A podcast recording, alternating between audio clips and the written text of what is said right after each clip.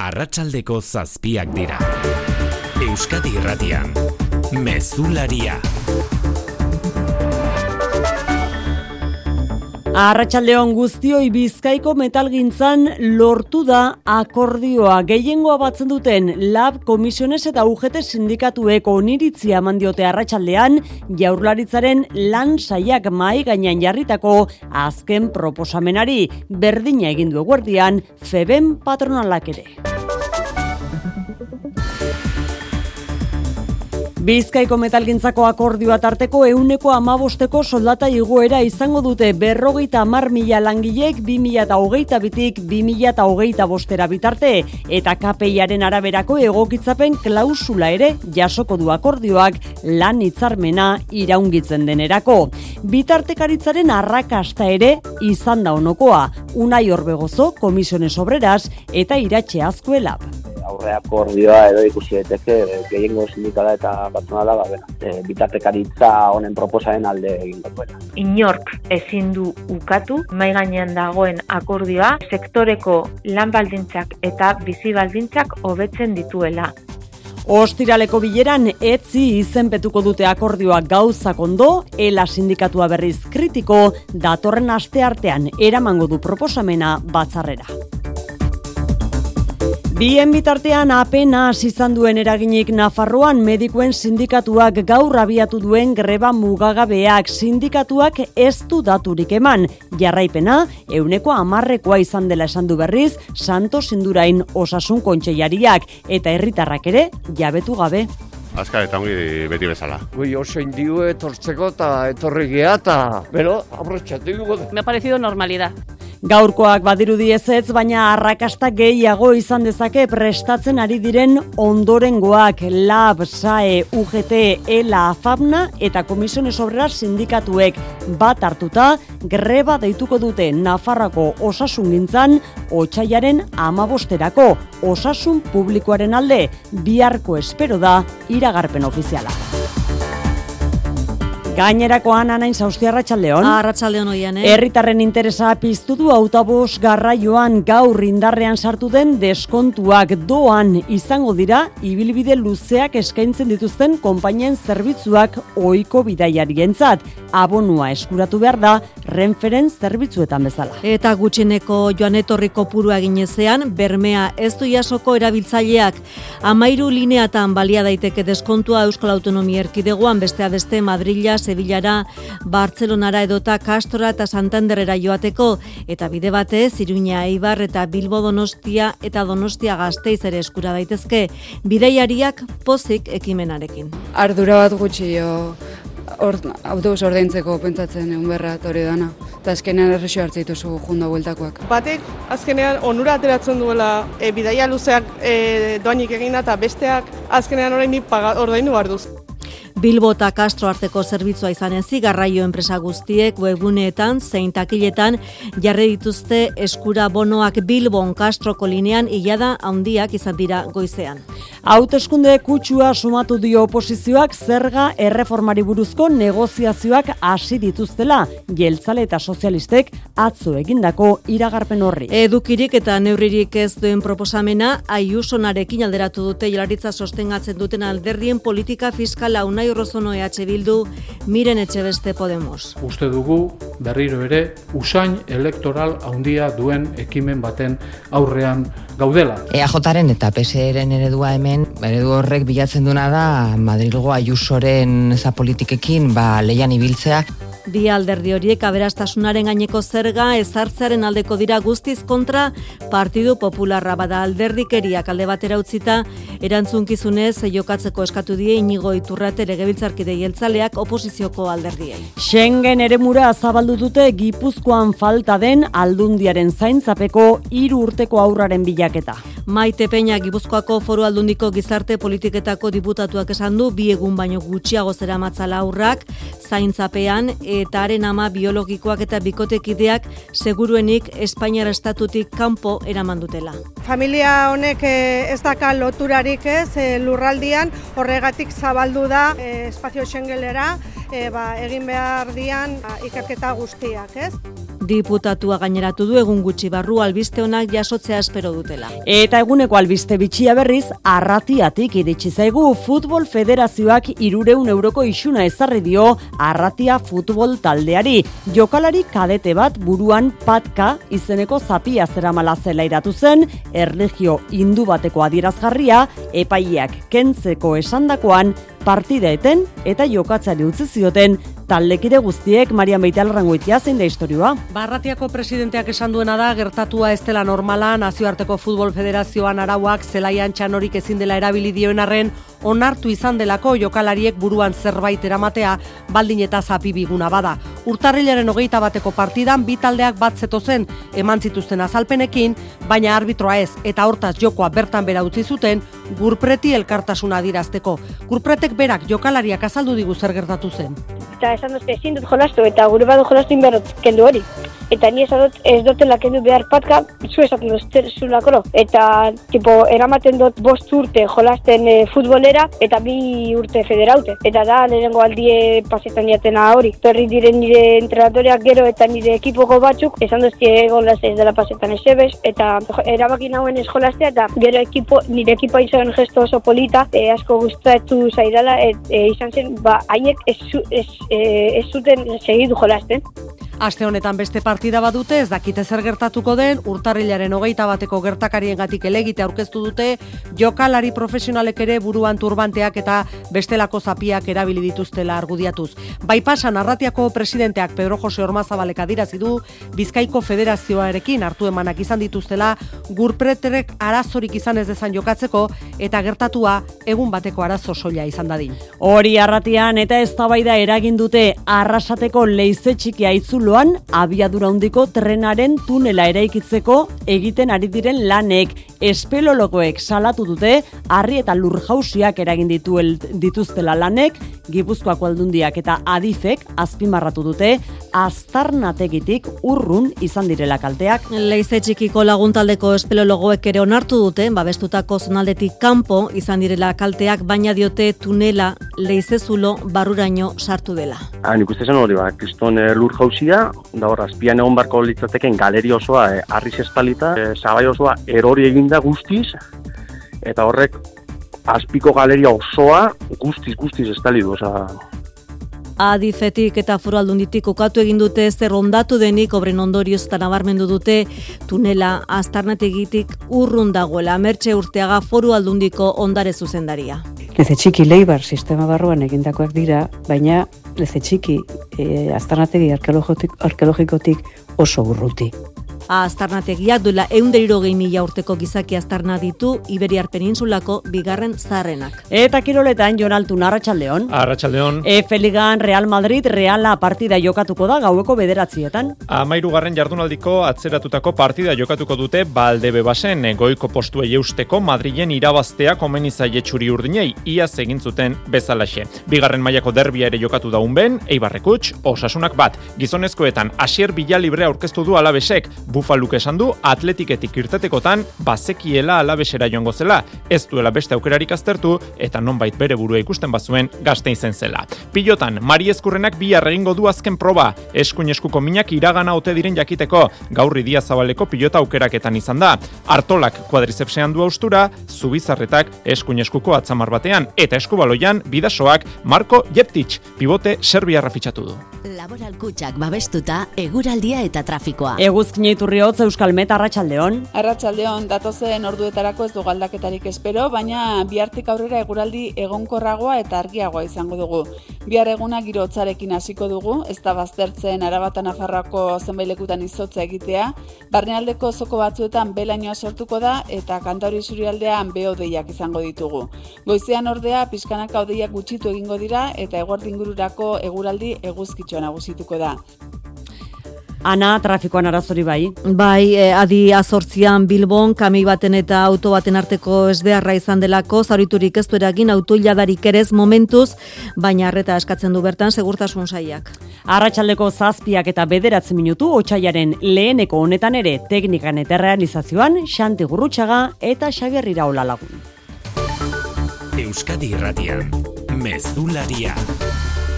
Oiane Perez. Bizkaiko metalgintzako lan gatazka luzea bukatutzat eman daiteke gehiengo sindikala osatzen duten lab komisiones eta UGT sindikatuek eta FEBEN patronalak Eusko Jaurlaritzak egindako azken proposamenari baiezkoa eman ondoren. Edo nola ore, datorren ostiralean etzi alde guztiek Jaurlaritzaren bitartekaritzarekin egingo duten bileran egingo da ofizial akordio hori.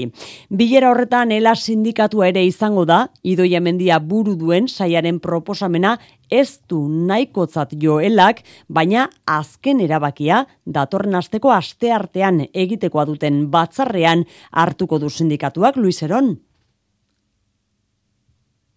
Bai, arratsaldean Bizkaiko metalgintzako gehiengo sindikala osatzen duten komisiones obreras lab eta UGT sindikatuetako delegatu eta militantziek egindako batzarretan berretsi dute enplegu eta lan sailaren proposamenari onaritzia eh, matea.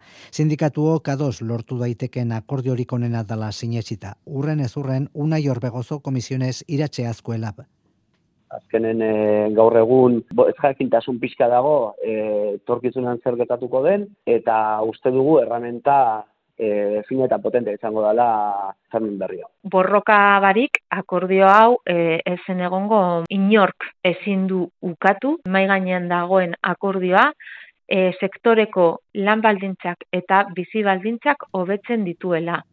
Feben Bizkaiko metalgintzako enpresa buruen elkarteak ere oneritzia eman dio lan egindako proposamenari Adolfo Rey gerentea. Esto supone un importante esfuerzo por parte de las empresas. Reiren arabera legin handia egin du patronalak etorkizunera begirako erabakia hartu du. Industria eta sektorean ari diren langileekiko konpromiso erakutsi dute enpresa buruek. Jaurlaritzaren proposamena karloari egonkortasuna eman liokeela argudiatuz. Besteak beste 2022 eta 2025 urten bitartean eguneko mabosteko soldata igoera eta lan hitzarmena iraungitzen denerako KPIaren araberako egokitzapen klausula ere jasotzen du idoia mendiak zuzen zen duen lansaiaren proposamenak. Ela, Bizkaiko metalgintzako sindikatu nagusiak bere aldetik, ez nahikotzat jodu jarroaretzaren proposamena, joan den azaroaren hogeita bostean patronalak egindakoaren oso antzekoa egin duela esanez. Ela, ala ere, ostiralean jaurlaritzaren bitartekaritzarekin alde guztiek egingo duten bileran azalduko da, eta adostu dezaketenaz azken erabakia datorren asteartean militantziarekin deituta duen batzarrerako utziko duelak. Akordio beraz Bizkaian Nafarroan berriz medikuen sindikatuak deitutako grebaren lehen eguna izan da gaurkoa ordainsarien hobekuntzak eta sare publikoaren esklusibotasunaren amaiera eskatzeko besteak beste bultzatu dutena.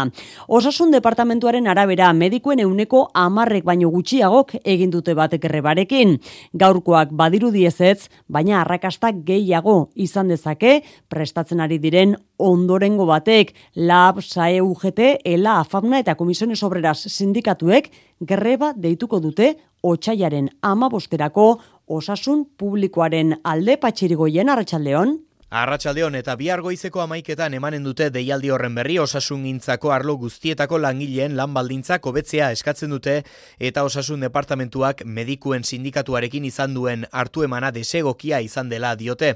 Bitartean, medikuek hasitako grebak eragin txikia izan du lehen egunean, Bihar batzartuko da gobernua medikuekin berriz ere eta Santos Indurain osasun kontseilariak negoziatzeko borondatea berretsi du. Osasun bidea está con la mano tendida. Confiamos que desde el comité de huelga se pueda valorar este esfuerzo. Lansariak igotzea eta esklusibotasuna guztiz kentzea dira oraindik oztopo nagusiak.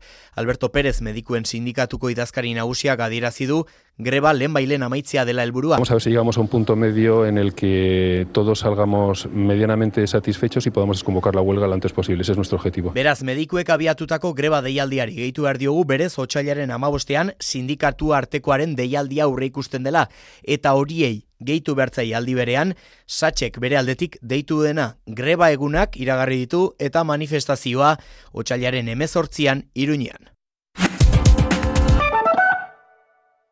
Zure etxea efizienteagoa izatea nahi duzu? Baina, nundik hasiko gara? Zer finantzak eta behar dugun? Ze subentzio dauden ikusi behar da? Inbertitu efizientzian errazagoa da orain. Sartu birgaitzerakin laboralkutxa.eu simulatzailean. Ezagutu eskura dituzun laguntza eta kenkari guztiak eta behar duzun finantzaketa. Laboralkutxa, bada beste modu bat. Gaurtik aurrera indarrean dira estatuaren menpeko autobusak doan erabilializateko bonuak hori bai gutxieneko joan etorriko purua eginezean, bermea, ez du bueltan jasoko erabiltzaileak. Ego Euskal Herritik igarotzen diren ibilbide luzeko amairu lineatan baliatu daiteke doakotasun hori mertxetxe berria. Euskal Autonomia Erkidegoan hamar autobus linea erabil daitezke gaurtik doan besteak beste irundik Bartzelonara, Madrila eta Sevillara doazenak, Bilbotik, Santiagora, Santanderrera, Bartzelonara, Lamangara eta Kastrora, Nafarroan berriz, Iruña, Eibarrekin, Madrilekin eta Jakarekin lotzen duten autobusetan baliatu daiteke bonoa. Ibilbide hauek tartean hartzen dituzten zatietan ere doan egin daiteke joan etorria adibidez, alsaren Bilbo Donostia edo Donostia Gasteiz tarteetan eskuratzen duzu bonoa, linea horretako bonoa, linea horrein edo zein tramoako balio du.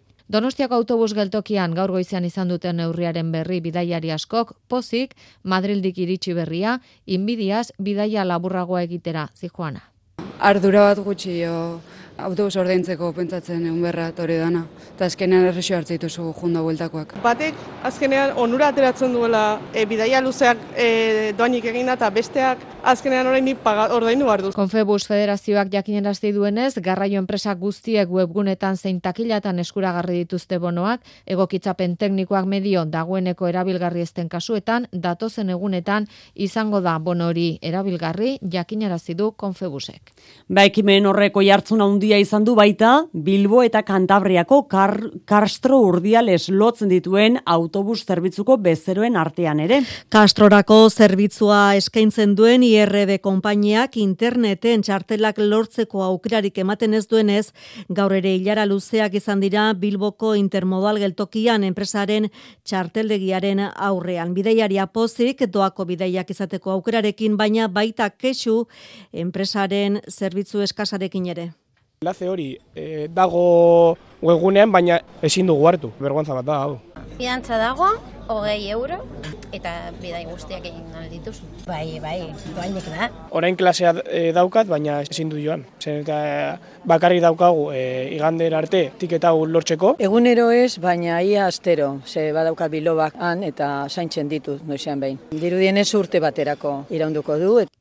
Araban Bizkaian eta Gipuzkoan zerga sistema aldatzeko negoziazioak abiatzeko Eusko Alderdi Jeltzaleak eta PSek egindako iragarpenak oposizioko alderdien kritika eragin du. Nabardurak nabardura Euskal Herria bildu, Elkarrekin Podemos eta Alderdi Popularra bat datoz esatean, jaurlaritza sustengatzen duten bi alderdien iragarpena, hauteskunde kutsukoa dela urtzigartzea Arratsaldeon. Arratsaldeon, eztabaida fiskala iregitzea eskatu duten bakoitzean jaurlaritzak atea itxi diela salatu dute oposizioko hiru alderdi nagusiek. Orain ordea udal hauteskundetarako hiru hile falta direnean zerga sistema aldatzeko eztabaida irekin nahi duela Urkulluren gobernuak EH Bildurentzat ordea edukirik eta neurririk proposatu gabe eta okerrena dena orain arte hartutako neurri guztiak deflaktazioa barne erregresiboak izan direla eta hala ere progresibitatea handitzeaz ari direla orain jeltzaleak eta sozialistak. EH Bilduk bezala elkarrekin Podemosek ere Ayusoren arekin alderatu du EHJaren eta PSren politika fiskala. Entzun, urren ez urren, unai urruzunu EH Bildu eta miren etxe beste Podemos. Ez dugu uste sinezgarria denik eta uste dugu berriro ere usain elektoral handia duen ekimen baten aurrean gaudela. EAJaren eta PSRen eredua hemen, eredu horrek bilatzen duna da Madrilgo Ayusoren za politikekin ba, leian ibiltzea ea norden estatu mailan e, erakargarriena aberatsentzat. EH Bildu eta Elkarrekin Podemos aberastasunaren gaineko zerga esartzearen alde azaldu dira, alderdi popular aldiz kontra, Luis Gordillo legebiltzargidea. El Partido Nacionalista Vasco está en este caso y en este ámbito totalmente secuestrado. Pedro Sánchezen iritziak EAJ baituta daukala dio alderdi popularrak. Oposizio alderdi nagusiek ezinbestekotzat jotute zerga sistemari buruzko eztabaidari bere ala heltzea. Eusko alderdi jeltzaleak aitortu egin du aurten bi hauteskunde egoteak zaildu egiten duela akordiotarako aukera alderdikerietatik at erantzunkizunez aritzeko eskatu die inigo iturrate legebiltzarkideak oposizioko alderdiai. Guk eh, erantzunkizuna espero dugu beste alderdiotan eta eta aldanik eta e, bueno, ba, e, alderdikerietatik e, irtetzea ba, horrelako erronka bati aurre egiteko momentuan ez da. EITB Data. Jeltzale eta sozialistek zerga erreforma dosteko negoziazioak ireki dituztela eta erkidegoko fiskalitateari egin nahi izan dio argazkia EITB dataren azken txostenak. 2008an bilketa historikoa izan dute foru hogasunek, amazazpi mila milioi ingurukoa, baina inguruko herrialdekin alderatuta presio fiskala txikiagoa da. Maialen arratibela arratsaldeon zein datu utzi ditu EITB dataren azken txosten horrek. Bai, EITB dataren arabera presio fiskala ego euskal herrian euneko hogeita masei pasatxokoa da. Zehatzago esan da, Nafarroan euneko hogeita masei komabikoa eta Euskal Autonomia Arkidegoan bi puntu altuagoa, baina oroar inguruko herrialdetan baino desente basuagoa da. Izan ere, Europar batasuneko herrialdetan euneko berrogeita batekoa da presio fiskal hori bataz beste, eta zerga gehien ordaintzen dute adibidez Danimarkan eta Frantzia restatuan, barne produktu gordinaren euneko berrogeita bost inguru dagokio zerga sistemari. Eta gertuago etorrita, Espainiako gainontzeko erkidegoetan ere oroar geurean baino altuagoa da presio fiskala, eta gainetik daude adibidez Katalunia eta Madrilgo erkidegoa naiz eta gero, azken honetan adibidez, ezberdintasun soziala handiagoa daukaten. Presio fiskal basuagoa izateak ala ere ez du esan nahi zaiagoa denik zerbitzu publikoak bermatzea eta horren atzean dago besteak beste soldaten arteko aldea ez dela muturrekoa. Entzun, aitziber usabiaga ikei enpresakoa holkularia. Batetik, Euskadik batez besteko errenta altuagoa dauka, industriaren eraginagatik eta batez besteko soldatak ez dira imuturrekoak. Bigarren arrazoia Euskadin langabezia tasa txikiagoa da eta hauek zergak ordaintzen dituztenez, ba esan daiteke zergen ordainketa pertsona gehiagoren artean banatzen dela. Eta hirugarren arrazoia Euskadin desberdintasun soziala txikiagoa da. Hau da, renta baxuak dituzten e, pertsonen proportzioa txikiagoa da. Ba horri guztiari esker, 2008an amazazpi mila milioi euro bildu dituzte foru hogasunek, eta bilketa hori eginda, batez ere zuzeneko zergetatik. Horiek dira, IRPF edo errentaren gainekoa, sozietaten gainekoa edo ondarearen gainekoa bestak beste, horien bidez eskuratu da euneko berrogeita sei eta gainontzeko ia gehiena dator bez zergatik. Herritar bakoitzak zortzi mila euro ordaindu ditu zergetan bataz beste, bilketa horrela guztira euneko zazpia zita. Goi bilera polemikoa Espainiako gobernuak eta Marokokoak duela minutu gutxi abiatu dutena kontuan hartuta Saharako mendebaldearen gaia bezala baita zeuta eta melillako esietakoa ere. Batestunguru horretan, amaika ministro hartuta joan darra batera Pedro Sánchez, Madrid, Nerea Sarriegi, Arratxaldeon. Arratxaldeon bai, Espainiaren eta Marokoren arteko harremana behin betiko bideratzeko helburuz joan darra batera Monkloaren ordezkaritza zabala, Maroko kide estrategikoa dela defendatu berri du Pedro Sánchez presidenteak enpresarien foro baten aurrean, eta azpimarratu du bi herrialdeak prest daudela aro berria zabaltzeko. Nuestro objetivo compartido es el de abrir una nueva etapa sobre unas bases renovadas de confianza y cumplimiento. Horretarako besteak beste, Marokon inbertitu nahi duten Espainiar enpresei eskaintzen dizkieten laguntzak bikoiztuko ditu gobernuak presidentea eta maika ministro dirarra baten guztiak, sozialistak Unidas Podemos oso kritiko mintzatu da gaur gaitzetsi du Mendebaldeko Sahararen inguruan pesoek alde bakarrez onartu zuela Marokoren autonomia proposamena. Ba gaurkoa ez da izango Pedro Sánchezek rabatera egingo duen azken bidaia, gaur ez du hartatu, baina telefono hitz egin du Mohamed Seigarren erregearekin eta beste hitzordu bat ezarri dute aurrerantzean batzartzeko. Marokora bidaiari dagokionez azken ordukoa dugu Pilar Job justizia ministroa ez dela rabatera joan. Soilik bai da bai legearen erreforma berdintasun ministerioarekin adosteko azken saiakera egitekoa da eta horregaitik geratu da Madrilen. Nerea horretaz gain beste ikamika mozal legearekin dugu blokeatuta jarraitzen dute punturik polemikoenek, baina gaurkoan albistea da aurrera egin duela tramitazioan Eskerra Republikanaren baiezko botuari esker. Bai, baina baiezko kritikoa izan da, izan ere korapioa ziren puntuetan aurrera gabe iritsiko da kongresuko batzordera mozallegearen erreforma, ez dira murriztu, agentei errespetu eza adirazteagatik ezarri diren isunak, gomazko pilotak ez dira debekatu, eta ez da migratzaien bere alako kanporaketak ere, honetan guztian blokeoa erabatekoa da, eta horregatik ez ezkora jo EH Bildu gion inarritu. Soritzarrez ez dago akordiorik, agerian geratu da berriz, blokeoa dago eta esperu duguna da ponentzian lortu ez dena, batzordean lortzea arrisku handia dago, jarraitzea lau puntu hoiek eta hain justu dira puntu hoiek kaltegarrienak direnak lege honetan. Erreformak aurrera egitea ospatu du eaiotak azpimarratu zuen honetan ez duela zerikusirik pepeko onartu zuen mozallegearekin, peso ekitzen mandi ezkerreko taldei, elkarrizketarako prest izango direla. Ba eskerra republikanak espreski ukatu du mozallegeari eman dion aldeko boto horrek zerikusirik duenik, Kataluniako aurrekontuak aurrera ateratzeko PSC-rekin gaur bertan sinatu duen akordioarekin zurin etxe berria. Ekitaldi xumea izan da azkarra eta bostekoa elkarri eman da sinatu dute akordioa Pere Aragonesek eta Salvador Iak hiru jabeteko negoziazioaren ondoren generalitateak Kataluniako alderdi sozialistarekin hitzartu du, besteak beste azpi egitura handiak bultzatzeko konpromisoa tartean Elprateko aireportua hobetzeko eta Bartzelona iparraldeko B berrogei ingurabidea eraikitzeko. Inbertsioetarako generalitateak hiru milioi euro gehiago izango ditu akordioak jaso jasotzen duenez. Legealdi akordioa izan ezarren oso garrantzitsua dela nabarmendu du Salvadorilla PCCren idazkari nagusiak. No és un acord, i vull deixar-ho acabar, de legislatura. Ez oiko gobernu bilera egingo dute bihar, aurre kontuen tramitazioari bide emateko. BBVA banketxeak inoiz baino diru gehiago irabazi du 2000 eta hogeita bian 6 mila larunda hogei milioi euro. Aurreko urtean baino euneko hogeita emezortzi gehiago da. Etekinaren ia erdia akziodunak saritzeko erabiliko du banketxeak sistoiturria gagoitia. Neurri handi batean interes tipoen iguerari esker lortu du BBVak bere historiako etekinik handiena, maileguan ematen duen diruagatik interes nabarmen handiagoa kobratzen baitu, berak dirua maileguan hartzagatik ordaindu behar duena baino. Euneko mar handitu da zuzen ere, BBVak interesekin lortutako irabazitartea. Horrekin batera, aipatzekoa da amaika milioi bezero barri lortu dituela egoitza soziala bilbonduen banketxeak. Mexikon lortu ditu BBVak bere etekinaren ia bieren, lau mila eunda larogeita bi milioi euro. Estatu Espainiarrean berriz, mila seireunda irurogeita mazortzi milioi irabazi ditu. Irabaziaren ia erdia, dividendoa ordaintzeko erabiliko du banketxeak, hau da, iru mila milioi euro baino gehiago banatuko ditu akziodunen artean.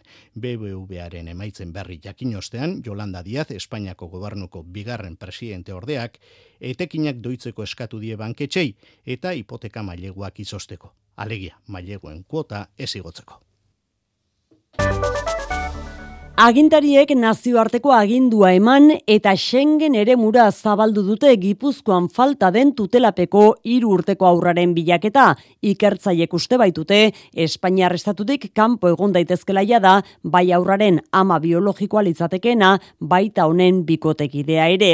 Maite Peña Gipuzkoako foru aldundiko gizarte politiketako diputatuak eman ditu argibideak eta besteak beste jakinerazi du bi egun baino gutxiago zera matzala aurrak aldundiaren kargua xerrodrezola. Joan den ostiralean antzeman zuten foru zerbitzuek hiru urteko umea babesgabetasun egoeran zegoela eta bere kargu hartu zuten. Handik egun dira, igandean aurraren amak eta honen bikotekideak baitu egin zuten. Arrezkero, ez da umearen berririk baina ikerketaren arduradunek zantzu batzuk badituzte. Maite peina gizarte politiketako diputatu.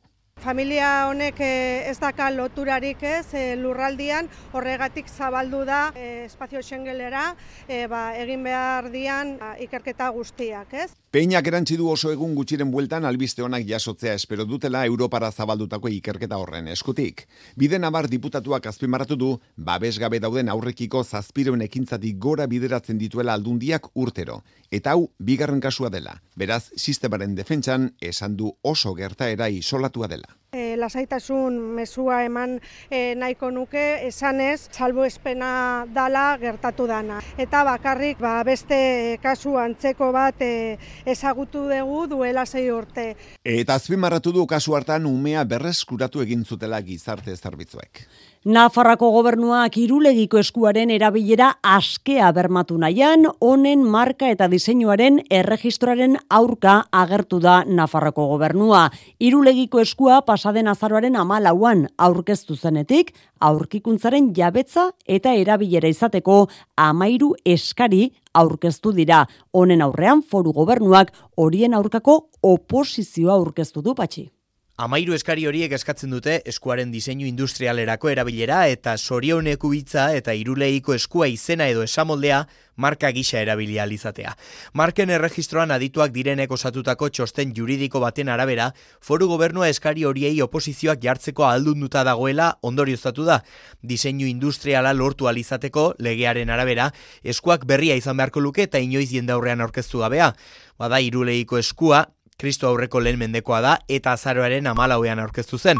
Markari dagokionez, legediak biltzen duenaren arabera hainbat zehaztapen daude albidetzen dutena oposizio gehiago jartzea ala nola ezaugarri bereizgarririk ez izatea edota ustezko produktu baten jatorriari buruzko informazio okerra zabaltzea.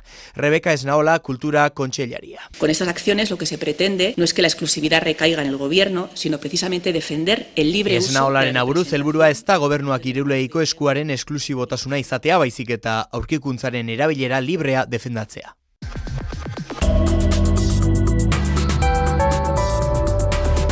Euskadi Irratian Eguraldia eta trafikoa. Errepidetan ez dugu nabarmentzeko arazorik ordu honetan, eguraldiaren iragarpen euskalmeten eguzkino iturriotzek. Datozen orduetarako ez du galdaketarik espero, baina bihartik aurrera eguraldi egonkorragoa eta argiagoa izango dugu.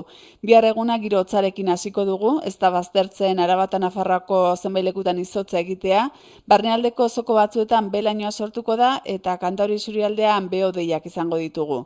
Goizean ordea, pizkanaka odeiak gutxitu egingo dira, eta eguardingururako eguraldi eguzkitxoa nagusituko da. Mesularia, gertukoak.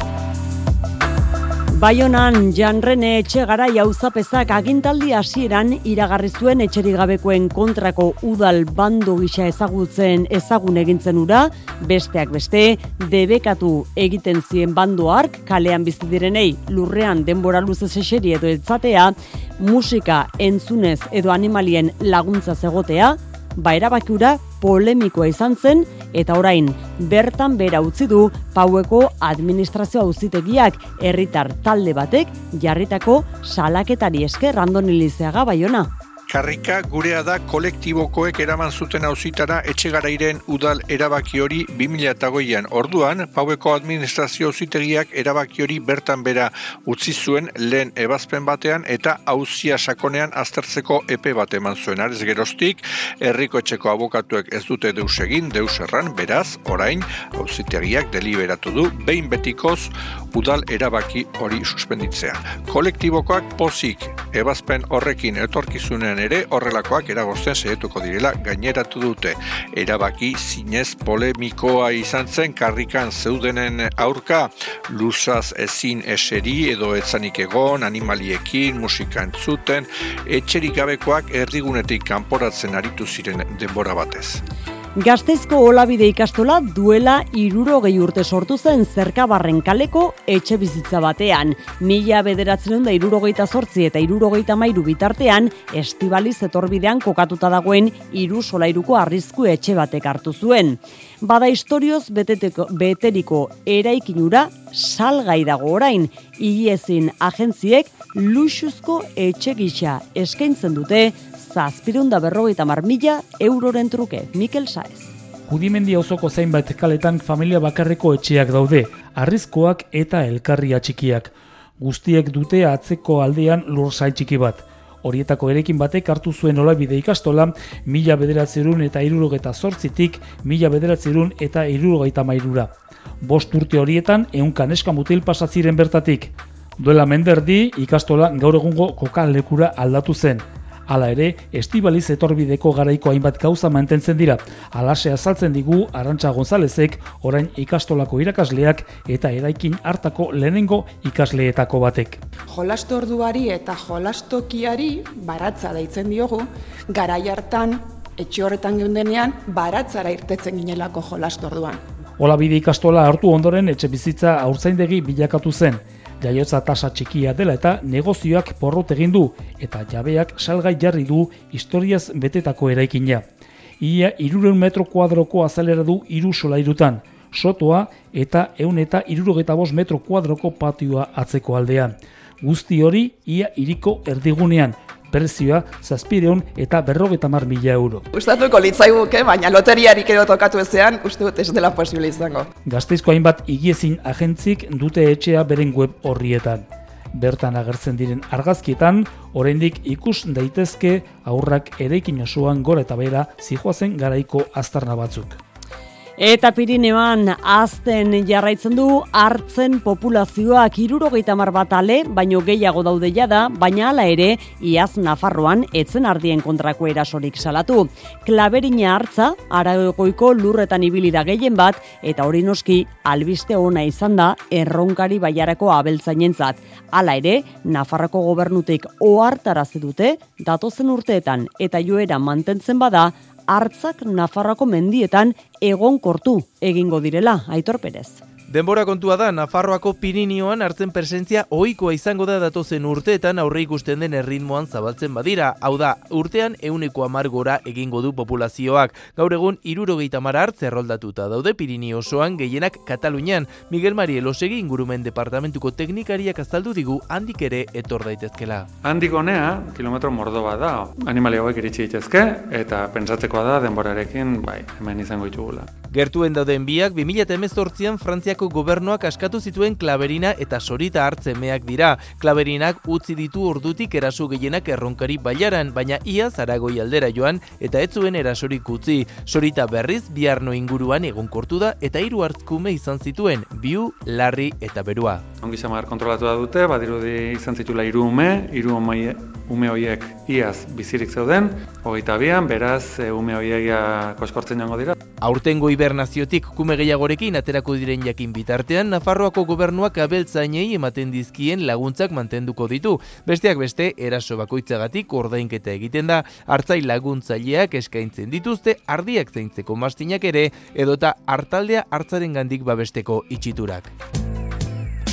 Kultura leioa. Eta kulturan Euskal Emakume zinegileak liburu aurkeztu du Euskadiko filmategiak gure zinemagintzan funtsezkoak izan diren emakumei buruzko hainbat saiak erabiltzen dituen argitalpena da. Maria Pilar Rodríguez Deustuko Unibertsitateko irakasleak koordinatu du eta hainbat belaunalditako emakumeek egindako lanari erreparatu nahi izan dio. Liburuan parte hartu dutenen artean daude Iratxe Fresneda, Casilda de Miguel edo Izaskun Arandia, Ainoa Agirre. Euskal Emakume Zinemagilei eskainitako liburu honek lau zati ditu. Lehen zatian, estetika, forma eta gaien aldetik zer nolako lanak egin dituzten aztertzen da.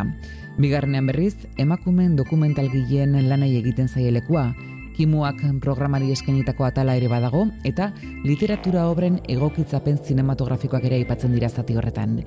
Hirugarren atalari dagokionez, ekoizpena, distribuzioa eta harrera kritika ditu ardatz. Emakumeek egindako lanari babesa, bultzada eta ikusgarritasuna emateko, elkarte eta zinemaldi batzuek egindako lanari aitortza ere egiten zaio zati horretan. Izaskun arandia, hemen elkartearen zuzendaritza taldeko kide da. Liburu oso garrantzitsua da, ezagutzeko nondik gato zen, emakumeak zinean eta non gauden. Eta gutxi gora berak e, nora goazen epe labur, labur xamarrean. Erreferenteak oso garrantzitsuak dialako. Ze guk e, emakumeak ez duan madukagu ispilurik non begiratu, ba, e, zaila izango zaigu, ez? E, Orduan garrantzitsua ditu zitzaidan e, emakume zinegile hoien aitortza egitea. Aitortza hori belaunaldi ezberdinetako zinemagilei egiten bazaile ere, hiru emakume dira liburuko azken zatian nabarmendutako zuzendariak. Ana Diez, Elena Taberna eta Janik Belon aitzindariak. Horiek izan ziren aurrenekoak eta ondoren beste asko etorri dira. Tartean, Alaida Ruiz Endeazua eta Estibaliz Urresola. Pamiela argitaletxeko bagara saiak emakume artisten ezagutza eleraztea du helburu eta ezagutza hori transmititzeko bidean duela zortzi urte zendu zen Rosa Balberde Margolari Donostiarrari buruzko albuma argitaratu du. Aurretik Esther Ferrer eta Maripaz Jimenez artistei buruzkoak plazaratuak ditu. Traste arrunten barruan, zuk zer ikusten duzu, da liburu horren izenburua. Artistak bere konpromisoetan objektuen arteko harreman bereziak sortzen zituelako. Maialen Lujanbio idazle eta bertsolariarena da testua eta Arrate Rodriguez irudigilearenak dira marrazkiak Mari Jose Uria. Rosa Valverde artista plastiko garaikideak margolan ez gain objektu desberdinekin osatzen zituen narrazioak, ezaguna dira sortzen zituen kutsak eta irudimenerako gonbidapen bikaina eraikitzen zuen. Pamielako bagara saileko zuzendari diren garazi ansak eta aizea barzenilak nabarmendu dute artistaren sortzeko prozesua lan egiteko modua islatu nahi izan dutela. Bueno, izera parte hartzailea eta, eta praktikoa, ez, proposatu zuten egilek, eta orduan nahi genuen helduarazi egiten zuen lan berak, eta nolabait konpartituta animatu jendia ere bai, ba, bueno, artera bideratzeko edo bintzat e, saiakera experimental batzuk egitera, ez? Testua maialen ujanbiok egin du. Saiatu gara pixka jolas moduko bat egiten, edo adierazten, edo bueno, akullu txoa sartzen irak, balizko irakurleari, edo pentsa dezan, e, bueno, edo zein traste, edo zein objektu, edo zein formaren axaleko irudiaz gaindi edo barne edo arago, ba, ze egon edo ze asmatu daiteken dagoela, ez Arrate Rodriguez irudigileak egin ditu kolore bizi zondutako ilustrazioak. Marrazkitan egurezko kutxa sortzeko prozesuak badu protagonismoa, eta baista beste elementu askok ere. Emakume baten irudia da, e, aldizkari batean aurkitutako e, rekorte bada, mozutako zatitxo bat. Bueno, testuan jartzen du ara, eta ikusten dugu ezkerreta ba, laino edo ke zati batzu daudela. Eta eskubitara ikusten duguna da egurrezko kutsa bat, parez pare. Pamielak argitaratu du. Kiro lalbistea jaso behar ditugu jarraian gaur Efeligan, partida du realak Jon Altuna, Arratxaldeon. Arratxaldeon.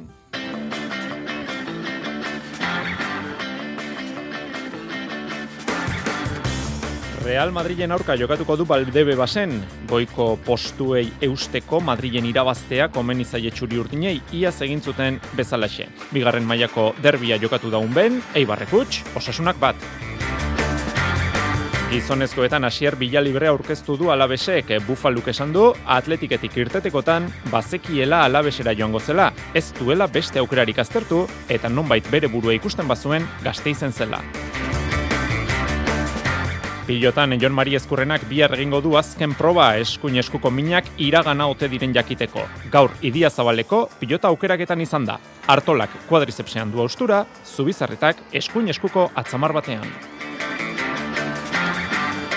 Eskubaloian bidasoak Marko Jeppic pivotea fitxatu du, Serbiako selekzioarekin internazionala da, denboraldi baterako itxi dute akordioa, beste bi denboraldiz luzatzeko aukerarekin. Eta txerrendularitzan Valentziako boltako lehen etapan, Binian Jermei Eritrearra nagusitu da alteako esprinean, Alex Aramburu, bosgarren sailkatu da, Saudi Arabian, hiru etapa jokatuta, Euskalteleko Andoni López de Abetxuko neoprofesionala bederatzi garren dago nagusian.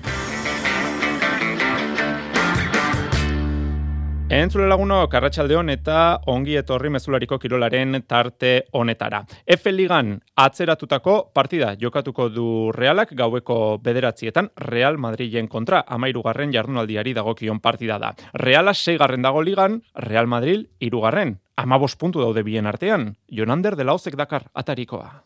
Realak joan zen sasoiko errepikatu nahi du balde bebazen e, orduko hartan txuri urdinek garaipena eskuratu zuten Real Madrilen zelaia eta gauza bera egine dute gaur gauean ere donostiaren egoera ez da ordukoa, baina Europara lotzeko aukera guztiak baliatu nahi dituzte. Natalia Arroyoren jokalariak zeigarrenak dira zelkapenean eta irugarren postuan dagoen taldea bisitatuko dute bere garaian atzeratutako ligako partidan. Hane etxezarreta jokalariak bete-beteko neurketa aurre ikusi du, bi talde horien artean. Bai, erakargarria izango da, azken zinen e, itxura bai, eta normalen guk eta bai behaiek e, planteatzen dituzten partiduk ikusita, nik uste partidu politxe izan lehikela, lehiakorra, eta gauza politxe jokun baita be. Real Madrilek berrogei puntu ditu zelkapenean eta ama boste gutxiago ditu realak hogeita bost, baina etxezarretaren ustez, e, bitalden arteko aldeak hori baino murritzagoa behar luke izan. Ez ez zi, behai gama ostunduko aldeko talde bat, ez da gutxioike, eta horrekatixe ba, e, burrukatu behar deu, eta eta bueno, erakutsi nahi deu aitare, bon, azkenen bihar ikusiko da bai benetan ama ostunduko diferente hori e, ez ala egie, espero behintzet, eta behintzet horta Balde baseko norgeokak haueko bederatzietan hasiko da eta ura izango da realak Espainiako hiriburuan jokatuko dituen bi partidetako lehenengoa. Datorren igandean jokatuko dute bestea Madrid CFF-ren aurka. Bigarren mailan lehenengo federazio mailan derbia jokatu da gaur runben, Eibarrekuts, osasunak bat, Carmen Sobronek sartu du neurketako gol bakarra hogeita margaren minutuan, eta atletik bek bi eta bat galdu du deporren zelaian. Gizonezkoetan larun batean mendizorrotzan, beste euskal derbi bat jokatuko da, alabes Eibar eta Euskadi Irratian zuzen zuzenean jarraitzeko aukera izango duzue.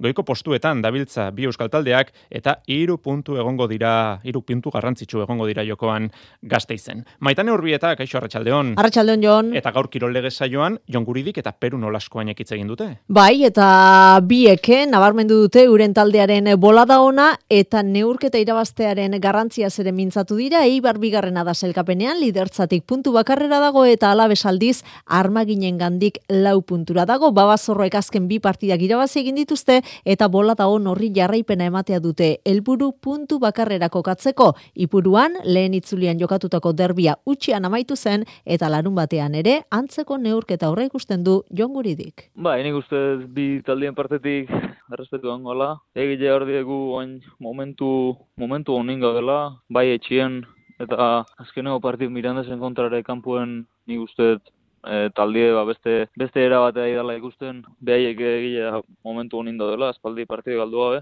Baina bueno ni uste etxien fuerti izaten zego berdela eta partido garrantzitsu izango gu behaiek bezala ba hiru hiru puntu emilia jongo da. Azkenean hor e, goien neoteko ba behar ditugun puntu dit momentun lau puntu bat dute eta bueno, oso, oso garrantzitsu izan zen e, irabazti eta puntu bat jartzi. Eibar esan dugu lehen mailara zuzenean igotzeko borroka bete-betean dagoela murgilduta eta horrela xe jarraitza dute xede arbaginek aldagela bat eginda dago eta joko bola da honean peru nolaskoain. Uste momentu on baten gaudela, e, bestu bai oso oso ondo da guain, bai jokoakiko, bai bat abestiakiko, eta uste e, bide hortan juraitu behar ba, maiatian elburu betetzeko.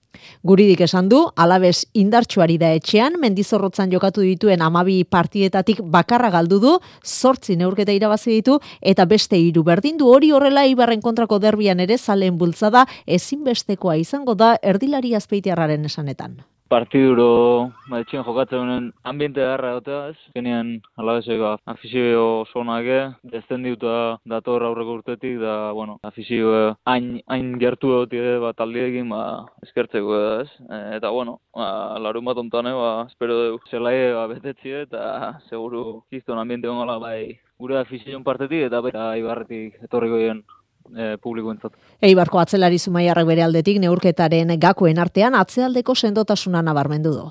Bueno, nik uste maia hontan ez, eta gu batez ere gure joko asko oinarritzara ba, gure porteria utzian mantenten ez, eta azken aldian oso ondo egal aspektu horretan, eta uste eta batian eh, bidia horti jungo ala, e, zaiatze bagea eta lortze badeu, e, alabez pixkatan uratzen atakian, eta porteria utzian mantentzen gure aukera beti azka uste jokalari oso oso azkaula goian, eta gu beti ukitze du bat emat, eta uste ez gola zartu nuntaldia gara. Alabesen eta Ibarren arteko derbia, larun batean gaueko bederatzietan jokatuko da mendizortza. Eta hain justu alabesek, bila libre aurkeztu du. Atletik ekutzita joan da, Gernikako bufalu gazte izaldera, eta esan du, pertsona normal baten moduan identifikatzen duela bere burua, bere hitzetan kaleko beste bat eh, da. Eta horrek, zaleak atxikitzen dituela uste du bila librek, normaltasunak, humiltasunak, eta batez ere lanak. Hau kontatu du aser bila librek nahiko denporatxu egon da, en plan, e, temigaz e, aurrera atzera joango zanik, e, nire situazioa ba, atletiken ez da izen errezena, ez da, ez tozunin jokatzen eta ba, ez hauz gustora, eta, bueno, e, azieratik, klaru, kina bene, angeratuko nintzela, edo urtetan manitzen, ona etorko nintzela. Ez dut ikusi beste talde baten e, petizinorik, ze, ikust, non non ikusten manitzen, hemen izen da. Egize da urtarrie, ba, apurat, ba, gatsa izen dela, azkenien, e, pieza guztizek enkajetie besta erreza, ba, bueno, azkenien lortu da, e, zorionez hemen hau, eta, bueno, oso posik. Gaurko beste izen propio bat, Ander Herrerarena da, 2000 eta hogeita laur arte izango da atletikeko jokalari. Erosketa aukera baliatu du Bilboko klubak, PSG utzitako jokalarien kupo arindu beharra zeukalako. Herrerak berak ez du gaian gehiagin izan kondu nahi izan, esan du ez diola eragiten, bazekiela gai burokratiko bat zela, bazekiela bi urterako zetorrela Bilbora, eta bazekiela etzela Fran Frantziara itzuliko. Etzi, Kadiz jasoko dute Samamesen eta Herrerak esan du eurentzat hiru puntu horiek bizitza direla. Bestalde, Jose Angel Iribarrek martxoaren batean laurogei urte beteko dituenez, atletikek dei egin die hitzartutako klubei eta munduko atezain guztiei martxoko lehen asteburuan atezainek kamiseta beltzarekin joka dezaten omenaldi modura. Osasunak larun batean espainolen aurka jokatuko du, neguko merkatuan ez da inor iritsi, gaur Braulio Kirol zuzendariak hitz egin du, esan du urtarria lasaia izan dela, jendeak galdetu duela, klubek galdetu dutela jokalari jakin batzuei buruz, deiak izan direla, baina ez dutela negoziatu. Kirol arloan, amets bat bizitzen ari direla azpimarratu du, baina ohartarazi du ez dutela aztu behar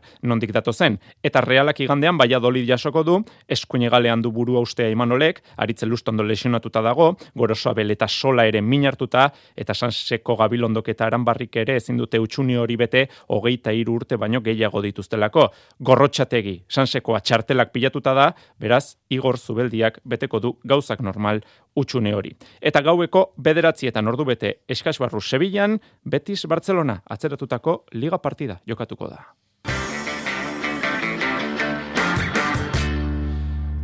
Pilotan, Jon Mari Eskurrenak bihar egingo du azken proba kantxetara itzuliko ote den jakiteko. Gaur idia zabaleko pilota aukeraketan izan da. Eskuin eskuarekin, baikor da Mari Eskurrena. E, duela hiru aste ja ez nintzela ba frontoidatik abertzen kasi, e, bintzat ba, masajista askotara joan naiz, ezberdinetara, eta pixkanaka pixkanaka esku hori mejoratu dut, eta, bueno, albiste horrena da niretzat ere hemen gaur egotea. Bai, nik uste asko zere hobeto daula, ez? E, oraindik egia da ez dagoela guztiz guztiz osatuta, baina, bueno, e, takoekin eta azkenengo entramendu txikian asmatu nuen, eta, bueno, espero, espero dut ba, biharko froga hortan e, ongi, dena ongi joatea eta larun batean hemen, hemen egotea.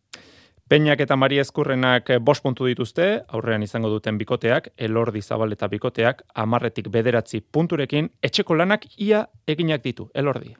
Bai, bueno, ointerdi euki eginkez, baina bueno, guk bixen nahi zeuki ez, e, semifinaletan. E, lau partido gatzeak guz aurretik, eta bueno, e, moduen, ba, ja definitivamente nahi semifinaletako postu hori lortu eta ba, bueno, horren bile joango da. Txapelketi aurrera doie eta eta bueno, semifinaletara klasifikatzi lortuko gauke be. Ba, sentsazio oso honekin heltzeko be, ba, bueno, e, oso importanti die gatzak guzen e, partidu hauek. Eta labriten larun batean bertan, jaka eta aranguren, peio etxeberria eta rezustaren aurka hariko dira. Baikokoek puntu bakarra daukate, erik jaka.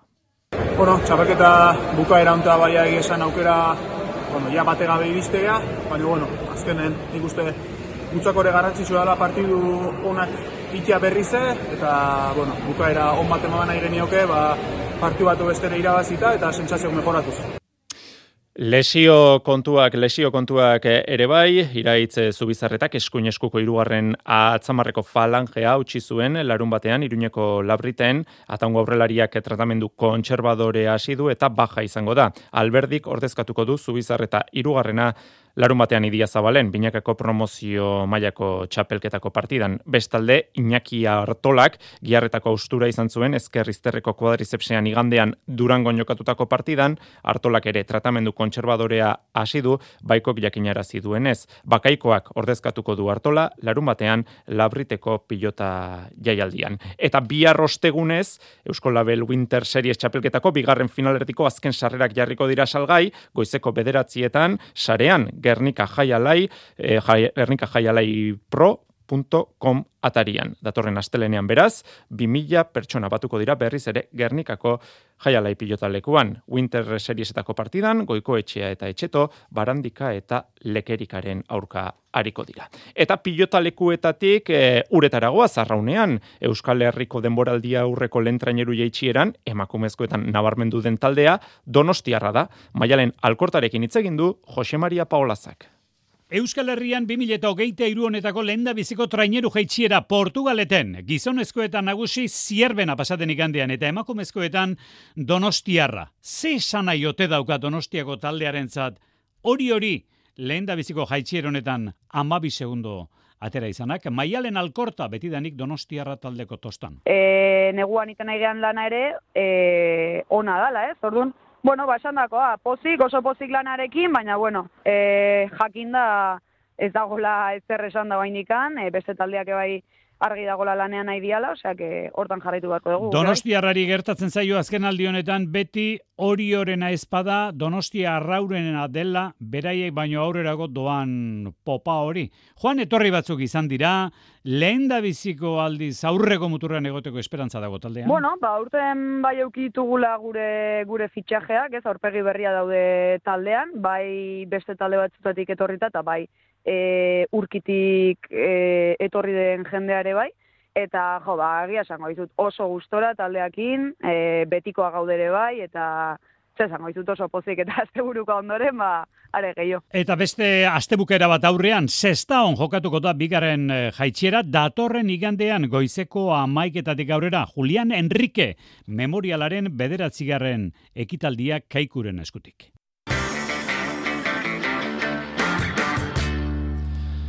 Bos minutu arratsaldeko zortziak puntu-puntuan izateko, eskubaloian bidasoak Marko Jeptic pivote Serbiarra fitxatu du, denboraldi baterako itxi dute akordioa beste bi denboraldiz luzatzeko aukerarekin.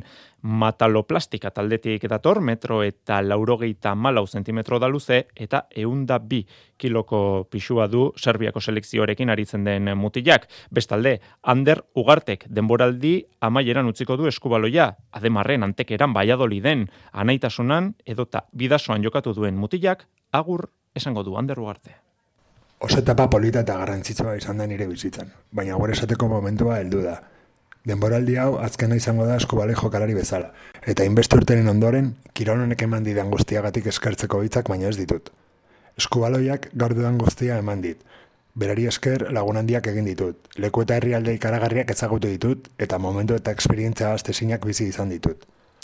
Emakumezkoetan Tolosako Eskubaloi Klubaren berrogeita margarren urte urrena dela eta Superamara beraberak usabal kiroldegian jasoko du La Rioja otxaiaren emezortzian. Txerrendularitzan, hiru lasterketa izan ditugu gaur, Valentziako boltan, binian jirmei, intermarxeko eritrearra nagusitu da esprinean, Olaf Koigi aurre hartuta, Alex Aramburu, bosgarren selkatu da, Gotzon Martin ama bosgarren izan da. Besesko izarreko lehen etapan, azken igoera bortitzean, lotoko arno deli, la, gaiendu da, Pedersenen eta Kosnefroaren aurretik, eta Saudi Arabiako turreko Zuzengunbune amaigabe horretan, uno isapro taldeko Warrenshold gazteak ondo irabazi dio Jonathan eh, Milani. Hirugarren etapa, esprenean irabaki pixka bat betik gora egiten zuen errepide zatian. Euskal Teleko Andoni López de Abetxuko amalkagarren elmugaratu da etapan, nagusian bederatzi garren dago, emeretzi segunduko atzerapenarekin. Eta txomin juaristi, Euskal Telen taldekide duen juaristi ere protagonista izan da, tarteko elmugetan. Azken txampan herrikirolak, egun seinalatuak datoz, bihar kandelario, etzi San Blas, eta igandean Santa Ageda. Ekitaldiak non nahi izango ditugu Euskal Herrian, baina abadinoko idiprobak izango dira berriro ere ardatz. Jonander dela hoz. Zona handiko idiprobenzakoan dira abadinon sanblasetan egiten direnak, beste ekitaldi bat abiatuko dute ostiralean, bost proba jokatuko dituzte orotara, astelenera artean. Etzi, sanblas egunez egingo dituzte aietako bi. Arratxaldeko bostetan, kintopekoen jardunaldi bakarra jokatuko dute soartek, lekandak eta kaminokok. Aldiz, gaueko amartan hasiko dituzte maila nagusikoak, igildok, txokolatek eta elorrietak. Iñaki bidauzarra gantolatzaiak azaldu ditu horren xetasunak. Bai, bai, bai, jentia mordatorriko da, e, bariko e, iru da, eta orduen bini du zezino bi, ze koño, ja, gehuian be egoteko ambiente txue bet. Denera, amaboste parte hartzaiariko dira leian, iru kintopekoetan eta amabi maila nagusian. E, amabost uztarri eta gorengo klasikoak asko. Zer klotzen du probazalea badinora, entzun bidauzarragaren iritzia. Bai, bai, bai. Abadino gehienari guztetan jako etortia. Ze plaza, plaza hona da, e, ambientia, e, kale fasinua, e, da, oso polite da, oso polite. Dena preste beraz, e, plaza klasiko bateko probetarako, asteleen gauean banatuko dituzte mantak, azken jardunaldia amaitu orduko. Saskibaloi egokituan bidaideak taldeak Champions Cupen atarikoa jokatuko du etzi eta larun batean Bilboko txurdinagan. Atariko fasea izango da, lehen biselkatuek azken faserako txartela eskuratuko dute. Asier Garzia. Bueno, gure txat eh, oso txapelketa garrantzitsua izango da, alde batetik eh, geure etxean eh, jokatuko dugulako, eta beste alde batetik eh, Europako talde dikoenak egongo didelako. Eh, badakigu erronka oso, oso zaila izango dela, baina bueno, gure helburua lehenengo postuan edo bigarren postuan zelkatzea da e, urrengo fasera zelkatzeko. Talde gogorrak izango ditu aurrean, bidaideak eh, Bilbao taldeak denek denen aurka jokatu beharko dute. Asier Garzia. Ba, etorriko diren e, talde guztiak, goi mailako taldeak dira, bai Galatasaray, bai Lekanet, bai Tamikatsi eta azkenik Manchester taldea, dano goi, goi altuko taldeak dira, eta diferentziak oso, oso oso txikiak izango dira, azkenean ikuste dut zehetasun gutxigatik e, irabazeko dira partidua, part, irabazeko dira partiduak, hasi que espero dut e, geure jendeagaz partidu gehienak e, aurrera eramatea eta horrengo fasean zelkatzea. Eta aurrezko lebligan, emeretzi garren jardunaldiko bi partida, zortzi terdietan, iraurgi melilla, pederatziak laurden gutxiagotan, Castello, Gipuzkoa basket. Iluntzeko zortziak dira. Euskadi Irratiko Informazio Zerbitzuak. Albisteak. Arratxaldeon berriz ere guztioi bizkaiko metalgintzan akordioa dugu. Arratsaldeko albistea gehiengoa batzen duten lab komisiones eta UGT sindikatuek oniritzia eman diote jaurlaritzaren lan saiak mai gainean jarritako azken proposamenari. Aurretik berdina egin du eguerdian feben patronalak ere. Amaitzea regun daiteke beraz bizkaiko metalgintzan luze iraunduen langatazka.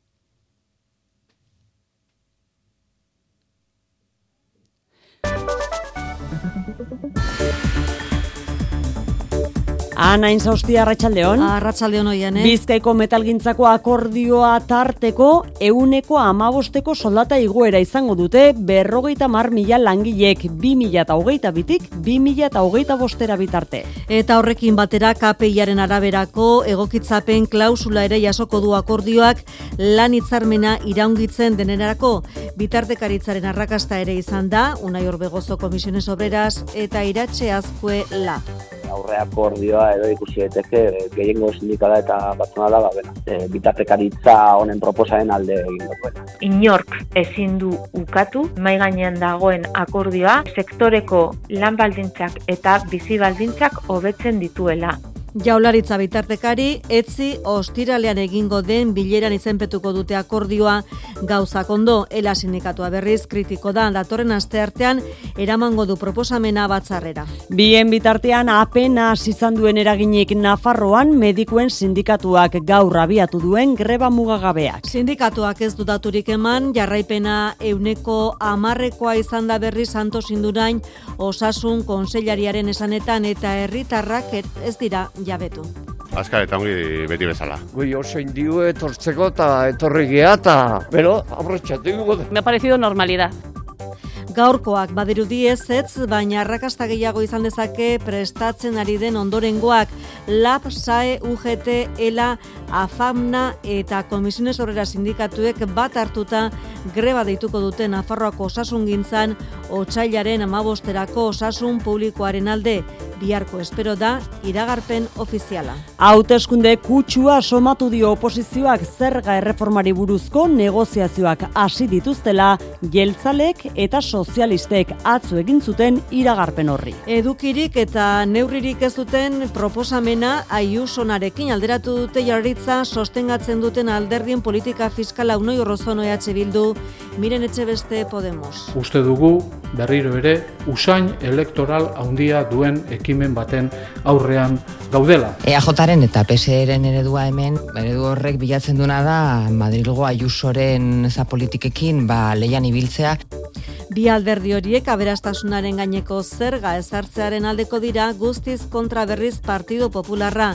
Bada alderdikeriak alde batera utzita erantzunkizunez jokatzeko eskatu diinigo iturrate legebiltzarkidei eltzaleak oposizioko alderdiei. Schengen eremura zabaldu dute Gipuzkoan falta den aldundiaren zaintzapeko hiru urteko aurraren bilaketa. Maite Peña Gipuzkoako foru aldundiko gizarte politiketako diputatuak esan du bi egun baino gutxiago zera matzala aurrak zaintzapean eta haren ama biologikoak eta haren bikotekideak seguruenik Espainiar estatutik kanpo eraman dutela.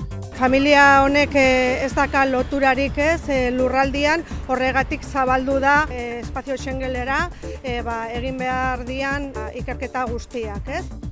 Diputatua gaineratu du egun gutxi barru albiste ona jasotzea espero dutela. Eta eztabaida eragin dute arrasateko leze txiki aizuloan abiadura handiko trenaren tunela eraikitzeko egiten ari diren lanek espelologoek salatu dute harri eta lurjausiak eragin dituztela lan horiek, Gipuzkoako aldundiak eta adifek azpimarratu dute bertan den aztarnategitik urrun izan direla kalteak.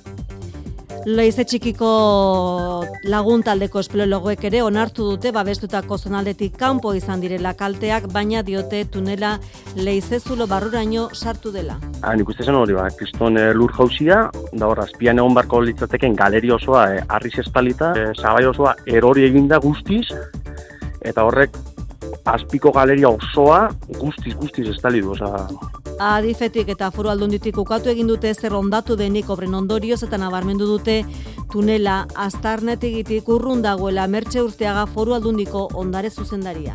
Leze txiki leibar sistema barruan egindakoak dira, baina leze txiki e, astarnategi arkeologikotik oso urruti.